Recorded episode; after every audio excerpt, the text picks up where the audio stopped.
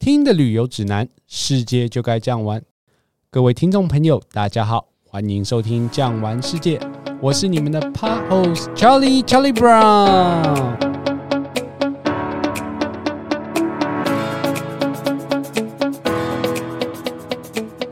前一集呢，我们帮大家介绍了土耳其有什么好玩的。那我们今天呢，会来继续聊聊大家对于土耳其的迷思。首先呢，我们先欢迎我们的来宾 John。Hello，大家好，我是 John。好，John，郁金香呢是土耳其的国花，为什么荷兰的郁金香它的知名度反而比较高呢？不只是你有这个问题，其实我自己的亲朋好友也有问过我这个问题。我也很认真的去看啊，郁金香叫 Tulip，我去查一下，哇，它既然是在一五五四年啊，在鄂图曼土耳其时代的一个产物啊。好，所以说当时我去看一下 tulip 跟波斯的那个头巾，好头巾的那个意思很像，所以当时其实鄂图曼帝国啊，他们的骑士头上戴的头巾啊，会有镶嵌着郁金香，所以说顺其自然就变成 tulip 这个名字。所以在土耳其话来讲，他们叫做拉雷，叫郁金香叫做拉雷。在阿拉伯啊，或是保加利亚，我们可以看到。他们的郁金香都叫做拉蕾。其实土耳其他们很喜欢郁金香，不管是你从玻璃杯啊，像是我们喝土耳其红茶的茶杯，或是瓷砖地毯上，甚至是各个装饰上，你都会看得到郁金香。那又话说回来，那为什么郁金香是从土耳其发展出来的？为什么荷兰这么有名？老实说啊，土耳其政府根本没有在宣传，没有在宣导。在郁金香花季，街上满满的郁金香，甚至是它的花园啊，有两千多种的郁金香，满满的郁金香。好，每年的四月都是郁金香盛开，他们还会特别去装扮，但是就是少了个宣传。所以说啊，宣传真的是很重要，因为你讲到郁金香的话，大家都会想到荷兰的 Keukenhof，这个宣传又在加强了。没错，没错。那我想要再问问你。在土耳其真的吃都吃不到猪肉吗？土耳其他们是信仰伊斯兰教的，伊斯兰教的教义是不吃猪肉的，因为他们觉得猪肉是不干净的，吃了会生病。可是事实上呢，你在土耳其真的很想吃猪肉的话，老实说是买得到，但是比较难买一点。听我的朋友说，他们在超市里面的一个小角落还是买得到猪肉的，但是真的不多。所以说你是要买回家自己煮。但是你如果是在餐厅的话，是没有办法直接点猪肉这个料理，对吗？比较难呐，嗯，所以真的要回家自己煮会比较方便一点。土耳其人是可以喝酒的吗？土耳其人其实是可以喝酒的哦，主要是政教分离、世俗化的国家，甚至连他们的国酒都有出现，哦，是一个非常浓郁的叫做茴香酒。刚刚你提到的茴香酒。可以帮我们大概形容一下它喝起来是什么样的一个味道吗？这个茴香酒啊，嗯，它其实就是用茴香香料去做的，所以有点像是喝起来有点像是我们在喝八角的那种感觉。其实喝茴香酒蛮特别的。你看那个茴香酒啊，本来是透明的，可是通常他们这种呃茴香酒大概就是四十趴左右，四十五趴左右。当它这个四十趴左右太浓了嘛，所以他们都会加水。每次我去到土耳其，我都会请客人稍微试试看。通常在喝茴香酒的时候，它会有两个长杯子，一杯是装茴香酒，一杯装水，那比例大概就是一比二。你把水加进去那个茴香酒的时候，它会变成乳白色，但是喝的味道就是，通常大部分的台湾人都不是很喜欢哦。这个就算是大家一个特色啦，不管你喜不喜欢，我们还是鼓励大家可以去土耳其旅游的时候，一定要试试看。茴香酒之外啊，土耳其人也很喜欢喝红茶。可以跟我们分析一下他们为什么这么爱喝红茶吗？我们简单来说啊，其实土耳其人啊，每天除了喝水之外，就是在喝红茶。这不夸张，红茶是他们永远喝不腻的一个饮料。只要一有空，他们就喝红茶。不管是从高级的饭店到平民的小吃。红茶基本上就是等于必备的，甚至他们觉得，如果说你开一间餐厅没有红茶的话，那你干脆不要开餐厅了，你连开餐厅的资格都没有了。啊，比较夸张的是我自己的经历啊，像是我们有时候在停休息站，只有十五分钟的时间，司机大哥啊，他们除了去上个厕所，还要叼根烟，手上一定还要再来一杯土耳其的红茶，爱不释手这样子。那土耳其人除了红茶之外呢，他们也很爱喝咖啡。土耳其的咖啡有什么特色呢？其实我们在讲土耳其咖啡，有时候我都会跟客人讲，你在喝咖啡，特别是土耳其咖啡，不能把它喝完，你只能喝三分之二左右。为什么？因为你如果喝超过三分之二，你会喝到它的渣。如果说有咖啡渣的话，他们为什么一开始就不把咖啡渣处理掉呢？应该要讲说土耳其人迷信，还是要讲他们无聊？因为他们通常那个咖啡渣有没有？他们会把它倒出来，倒出来干嘛？他们可以算命，算命。你是说，像我们一般的算命一样？那他们是怎么算的？通常他会是看那个渣倒下来的形成的样子、分布的位置。然后他自己会看，他就会稍微猜一下。那不然呢？拿给专业的人去看。更特别的是，有时候大家都不会看，有没有？甚至他们还开发一种咖啡占卜的 APP 来算你今天的运势是怎么样，真的是非常有趣呢。那土式早餐听说很厉害哦，食材都会摆满整个桌面，这个是真的吗？这样？是啊，是啊。如果你到那个土耳其，不管是旅游或是人家的家庭，有没有？他们的早餐相当的丰富，怎么样的丰富呢？他摆满一张长桌摆不下，还有第二张长桌。但是有时候台湾人看完一圈不知道吃什么，为什么呢？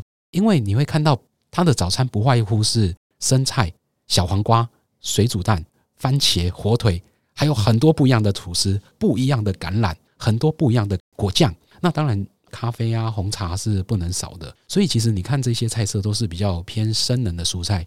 土耳其人吃的非常的健康，所以其实有时候我些客人就说：“诶，他们都这样吃吗？啊，土耳其人怎么吃这样子？”其实啊，他们觉得这个是东西文化的交流，他们的早餐是最好吃的。那有点像是他们来到我们台湾就一样了。诶，其实台湾的东西也不好吃啊，为什么？因为其实我们就是在台湾长大，觉得台湾的东西很好吃，可是他们也是啊，他们在土耳其长大，有没有？他们会觉得他们的东西是最好吃的，所以来到这边，我们就要入境随俗去品尝一下土耳其丰富的早餐。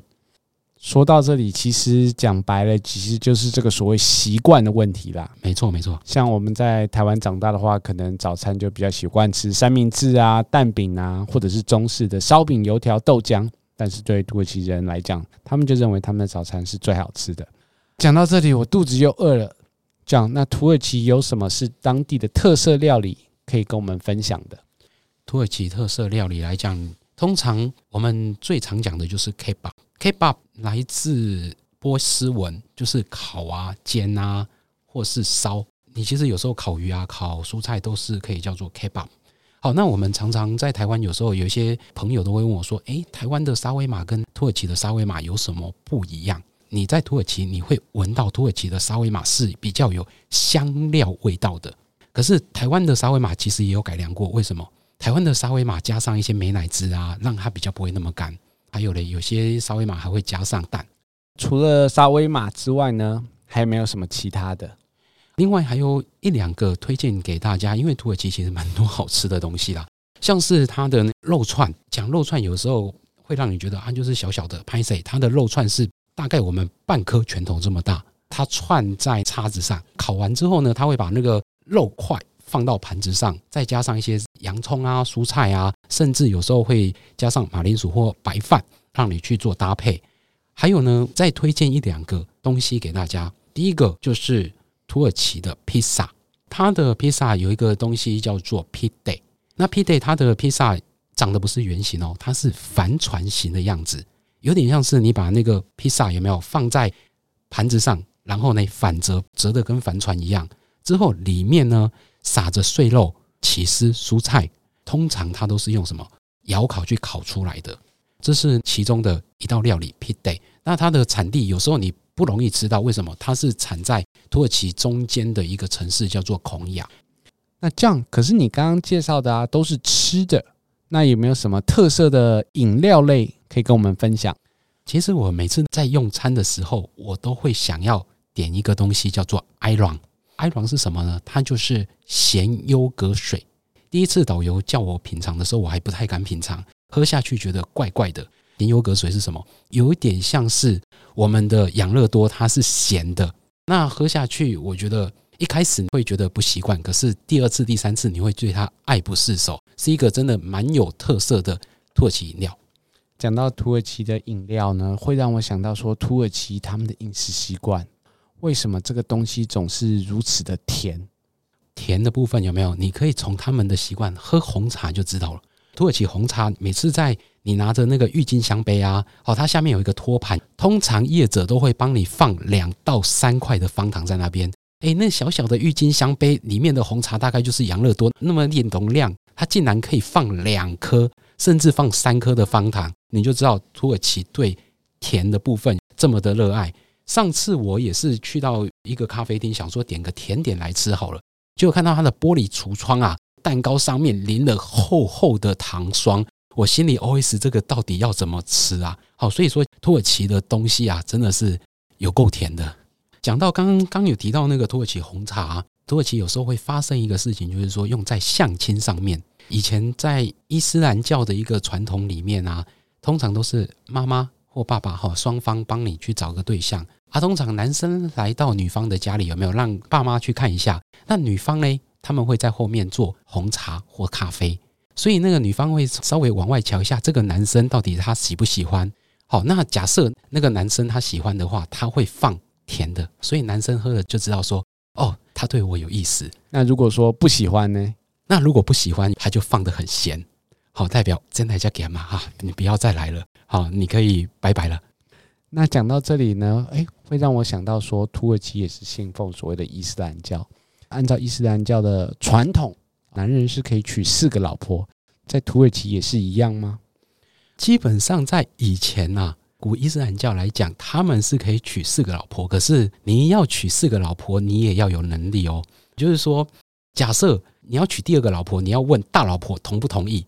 那如果大老婆同意的话，你如果说给大老婆一个住的地方，你还要再给二老婆一样一间房子。那如果说你买一个 LV 包，你还要买。第二个 LV 包，相对的，如果你娶了三个老婆、四个老婆，拍谁，你一样比照办理哦。哦，所以说你能娶几个老婆，其实就是看你的荷包、你的财力有多雄厚哦。是是是，可是现在到了一九二三年之后，凯末尔他们的国父其实有限制一夫一妻制啊。可是事实上，对于那个比较偏远的伊斯兰教来讲，他们仍然有时候会睁一只眼闭一只眼，但是。老婆只有写一个叫做大老婆，剩下其他的二老婆、三老婆、四老婆，可能都是睁一只眼闭一只眼的哦。讲到四个老婆这个问题之后，就会让我想到伊斯兰教斋戒月。那他们在斋戒月的时候，是真的都不吃东西吗？其实讲到斋戒月，他们斋戒月就是看太阳出现的时间就必须斋戒，不能进食，不能进食，包括水都不能喝。当然，你像烟啊、酒啊这些东西，当然都不能碰了。